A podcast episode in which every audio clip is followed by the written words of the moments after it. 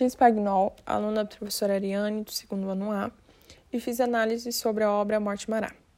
Mará era muito amigo de Davi. Este, então, era discípulo de Vien, que aperfeiçoou uma linguagem clássica em Roma.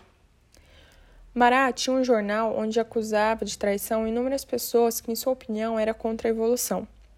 Mas muitas pessoas eram acusadas e mortas sem provas. Então Mará gerava vários inimigos nessa época.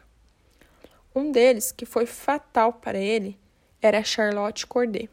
Ela tinha um partido político oposto ao de Marat. Ela estava cansada da tirania dele. Então, no dia 13 de julho de 1793, ela entra em sua casa com o pretexto de entregar a ele a lista na qual tinha o nome de todos os traidores da Revolução e esfaqueia até a morte. Ela foi presa e morta quatro dias depois.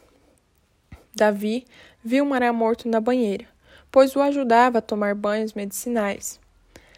Mará tinha uma doença de pele que obrigava ele a permanecer dentro da banheira durante o dia enquanto trabalhava.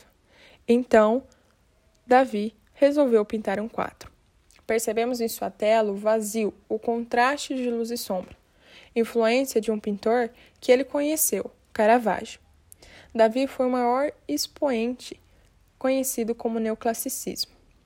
Pregava a retomada dos ideais greco-romano de uma idealização. Não queriam mais o drama barroco, não permitiam ver as pinceladas nas, nas obras e nem os pincéis que eram utilizados. A cena de A Morte Mará está totalmente idealizada. Para Davi, este quadro foi concebido como um monumento para um homem que foi herói e amigo. A utilização de tons frios e escuros permitiu realçar alguns pormenores dos corpos morto, recorrendo a simbólicas manchas avermelhadas. Mará tinha 49 anos. Ele é pintado como uma pessoa simples, gerando uma empatia com o público. Davi se inspira em quadros religiosos e esculturas. Ele coloca na mão de Mará uma carta, como se fosse uma das suas últimas palavras, sua última escrita, na qual ele estava designando uma quantia mensal à sua assassina, que era uma mulher viúva e com filhos. Ele queria mostrar a pessoa importante que Mará era para essa revolução que ainda estava se consolidando.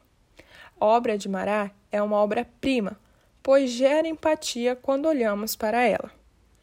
O quadro A Morte de Mará está exposto no Museu Real de Belas Artes, em Bruxelas, na Bélgica.